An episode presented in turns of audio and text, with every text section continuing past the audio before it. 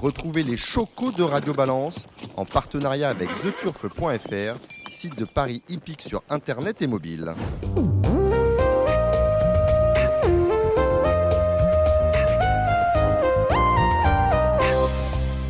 Bonjour, je suis Dominique Cordier, nous sommes tous réunis au Cardinal, 5 places de la Porte de Saint-Cloud, euh, Paris 16e, pour un nouveau numéro de Radio Balance, numéro un peu euh, particulier. Nous sommes tristes. Après la nouvelle qu'on a appris cette semaine, la disparition de Jacques Berès, il a été, on le sait, cofondateur de Médecins du Monde, cofondateur de Médecins sans frontières. C'était surtout un propriétaire passionné, propriétaire depuis euh, quelques petites années avec son épouse du Haras de la Croissonnée. Il y avait beaucoup de chevaux. On se souvient de Rue Boissonnade qu'on a vu, que vous avez vu, euh, Gilles Barbarin, euh, bien courir dans les classiques pour femelles cette année. C'est un homme qui va nous manquer. C'est un homme qui écoutait Radio Balance et qui aimait beaucoup ce qu'il s'y disait. Il était venu dans notre émission notamment au mois d'août 2021 pour parler euh, de dopage, de jeu, parce qu'il adorait le jeu. Il avait d'ailleurs euh, euh, acheté son premier cheval après un gain au tiercé, c'était il y a longtemps. C'est un homme, Jacques Bérès, qui nous manquera. On pense très fort à son épouse. Avec nous, Thomas Borin. Salut Thomas. Salut Dominique, salut tout le monde. On doit vous féliciter, vous avez performé la semaine dernière dans les 48 heures de l'obstacle, remportant notamment une course. Bravo Thomas. Bah, merci beaucoup. Gilles Babin est avec nous. Salut Gilles. Oui, euh, bonjour Dominique, bonjour euh, Thomas, bonjour à toutes et à tous. Alors Gilles, et puis si vous parlez de Jacques Bérès, il faut aussi parler de la disparition de Gilles Chénion. Oui, bien sûr. Euh, survenu euh, brutalement. Moi, j'avais échangé encore brièvement avec lui dimanche, où il avait eu son dernier partant, et quelques heures après, bah, voilà, triste nouvelle. On pense bien sûr à lui, euh, enfin à lui, euh, on ne peut rien faire pour lui, mais on pense surtout aux siens, à, ses proches, bien sûr. Bien évidemment. Euh, Gilles, vous allez intervenir à plusieurs reprises dans cette émission, et notamment avec Thomas pour les pronostics de l'obstacle, mais également avec Kevin Nicole de The Turf pour ceux du plat. Le trot, ce sera avec Alexandre de Koopman, avec Hubert Smadja et avec Gilles Guazoué qui est avec nous. Salut Gilles. Bonjour Dominique, bonjour à toutes et à tous. Dans quelques instants, on retrouvera Jean Dindy euh, qui va nous expliquer pourquoi il a jeté l'éponge dans la course à la présidence de France Gallo. Quand on invitait trop, on verra ça avec euh, Alex, Hubert et euh, Gilles justement. Ce sera Sébastien Garato pour ce qui est l'événement de ce week-end, à savoir le prix de Bretagne, la Q1 des Amériques Récises PMU.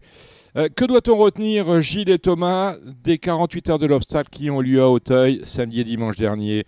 Thomas Eh ben moi j'ai bah, comblé parce que tous les tous les tous les bons chevaux tout ont répondu présent, ont répondu présent pardon. Euh, je parle de Jingmei, je parle de bien sûr de Telem. qui a gagné mmh. le congrès, euh, Telem bien évidemment. Euh, grandeur nature avec qui on comptait beaucoup et qui a, gagné. Euh, Juntos Ganamos, voilà le seul point noir, mais euh, bravo à toute l'équipe d'amis du Kif parce qu'ils l'ont amené au, bon moment.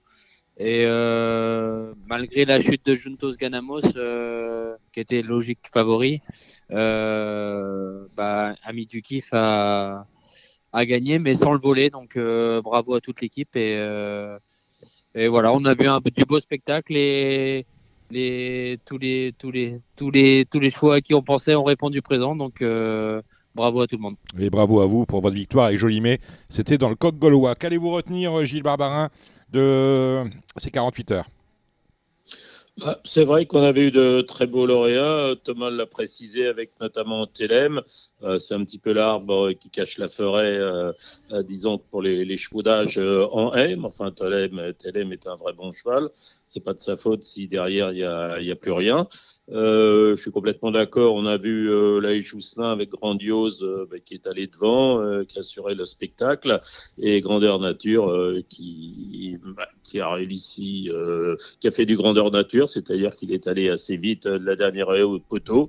Va, outre les, gagnants cités par Thomas, c'est-à-dire Jigme, on peut penser aussi à Jeu de Thé qui a, montré qu'il avait les tops d'un très bon cheval. Euh, on a vu également euh, comment dire, un très bon est français qui a été irréprochable sur l'obstacle. Vraiment, c'était un, plaisir pour les yeux.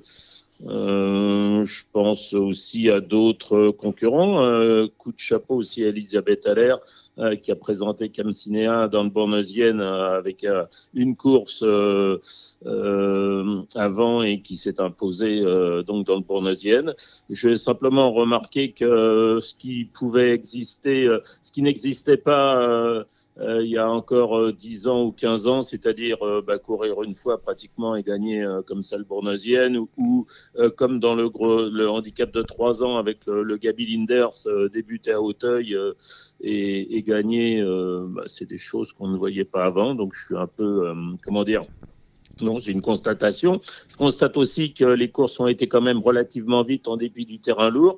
C'est-à-dire que depuis que les pistes sont drainées, et je maintiens ce que je dis, c'est-à-dire que Hauteuil est certainement moins lourd que Saint-Cloud, moins lourd que Chantilly ou moins lourd que Longchamp avec euh, une quantité d'eau. Euh, voilà, c'est une constatation. Ils ont mis une 12 de la course de jeté, ils ont mis une 13 de Bournesienne, un Grand Prix d'automne qui n'a pas été spécialement vite, euh, ça a été du 15. Voilà, bon, c'est une constatation. Je dis pas que c'est bien, que c'est pas bien, mais ça pose de plus en plus la question de la saisonnalité des courses d'obstacles. Moi, l'obstacle à Hauteuil en juin et en septembre, je suis absolument absolument contre. C'est pas la première fois que je le dis, mais je le dirai à chaque fois qu'on me demandera mon avis, mais même si on me le demande pas. Et, voilà. C'était ce que j'avais à retenir euh, pour l'obstacle. Euh, Gilles, je suis assez d'accord. Euh, Gilles, je suis assez d'accord avec, je suis assez d'accord avec Gilles parce que moi aujourd'hui j'étais à Nancy et la piste était à 5-6 et ayant monté à, à Hauteuil le week-end dernier et aujourd'hui à Nancy, bah, on a des sols complètement différents et et euh, voilà, je suis assez, je suis assez d'accord avec Gilles où je pense qu'on peut courir un peu plus tard dans l'hiver ou enfin différemment. Et je pense que ça peut faire du bien à tout le monde dans, dans, dans l'avenir. La saisonnalité oui, Et d'ailleurs, je sais pas, j'ai pas rencontré un seul professionnel euh, qui me dise euh, que courir en, en, décembre à Hauteuil c'était une hérésie. Et voilà, je pense qu'aussi bah, après il faut peut-être aussi laisser respirer un peu les pistes d'Hauteuil et peut-être pas courir en janvier, ça c'est sûr. Mais on peut bah, peut-être reprendre un petit peu plus tôt. Je suis d'accord. Euh, si, si, on si on fait différemment, on est on est capable parce que euh, faut regarder aussi Cheltenham par exemple. Eux ils courent décembre, janvier euh, enfin mars. Euh, mhm. Il court l'hiver en fait, hein, et en fait bah, l'été il est sur repos et je pense qu'on pourrait adapter un peu euh, de notre côté aussi un peu le même principe. Hein, je pense. En prenant en compte je pense qu'il y a moyen de, de, faire quelque chose. Ouais. Euh, euh, Thomas, vous vouliez réagir à, ce que s'était dit euh, Patrice Détré, qui était notre invité ici à Radio Balance la semaine dernière. Patrice Détré, propriétaire, membre du comité de France Gallo, et Gilles Barbarin, pendant que vous faisiez les pronos. Il y avait beaucoup de monde pour les pronostics de l'obstacle, j'en étais content, notamment Jacques Ricou qui était avec nous. Vous aviez, vous aviez des choses à dire par rapport aux échanges que vous avez entendus et sur lesquels vous, malheureusement, par rapport à la liaison téléphonique qui était la vôtre, vous empêchez d'intervenir. Ouais, totalement. Bah moi, je suis, je suis assez d'accord en fait avec les deux, les, les, deux parties en fait. Euh, Jacques Ricou faisait le point sur le parce qu'on parlait un peu des voilà qui qui pas de 4 ans, pas, pas de, de, vieux chevaux, parce que les, les gens euh, couraient beaucoup dans la précocité maintenant et parce qu'il y avait beaucoup d'argent. Enfin voilà, mmh. faut, faut, faut, faut, faut y penser. La rentabilité. Euh, et en fait, euh, Patrice Détré a réagi, ouais, mais il y a le problème des infiltrations, et du coup, il y a eu un débat. Et euh, du coup, moi, ça m'a un peu interpellé parce que je pense que les deux ont raison. Euh, c'est vrai qu'à l'époque, il, y a 15 ans de ça, hein, je parle il y a 15 ans de ça, moi, je montais, euh, je commençais à monter un peu en course. Un, un prix rush ou un auricula, ça se courait à 5. Euh, Aujourd'hui, ça se court à 12. Hein. Enfin, là, mmh. c'est doublé. Et je pense que, en fait, ce que disait Patrice, et c'est là où il y a eu le, débat. Il parlait des infiltrations. Et je pense que c'est quand même lié, en fait, parce que maintenant, euh, je pense que il y a 15 ans, un 3 ans qui. On, voilà, le, cheval montrait des dispositions, enfin, étant jeune, on s'est dit, voilà, il peut courir le rush.